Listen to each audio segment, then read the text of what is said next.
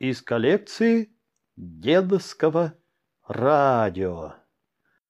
Олег Тихомиров. Чудское побоище. Весной 1242 года немецкие рыцари из Тевтонского ордена, расправив знамена с черными крестами, двинулись на Русь. Много охотников поживиться чужим добром отправилось в поход на русские земли. Во главе войска стоял сам магистр Тевтонского ордена.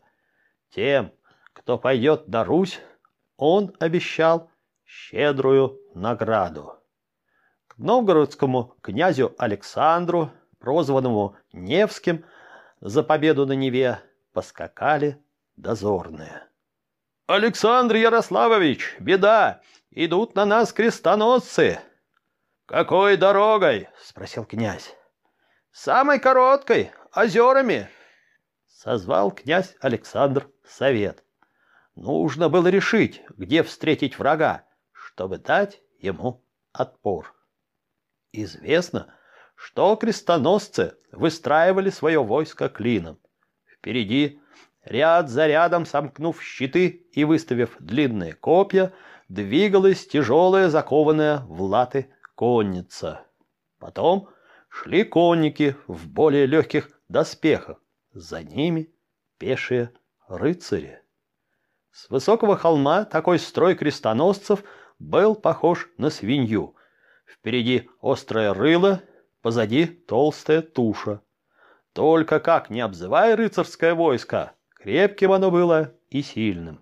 Впереди на рыле тяжелая конница, сзади легкая конница и по центру пехота.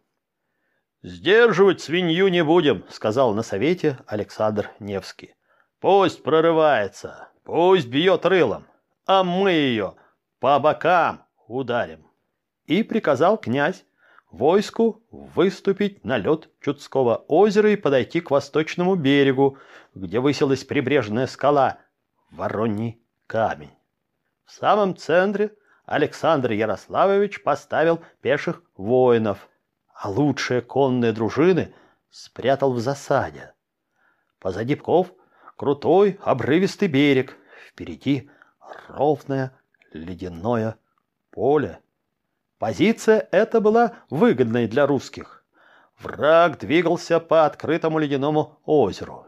Ему не было видно, как расположились русские войска, каковы их состав и численность. На рассвете 5 апреля разыгралось знаменитое Чудское побоище. От немецких крестов пестрым пестро стало на озере.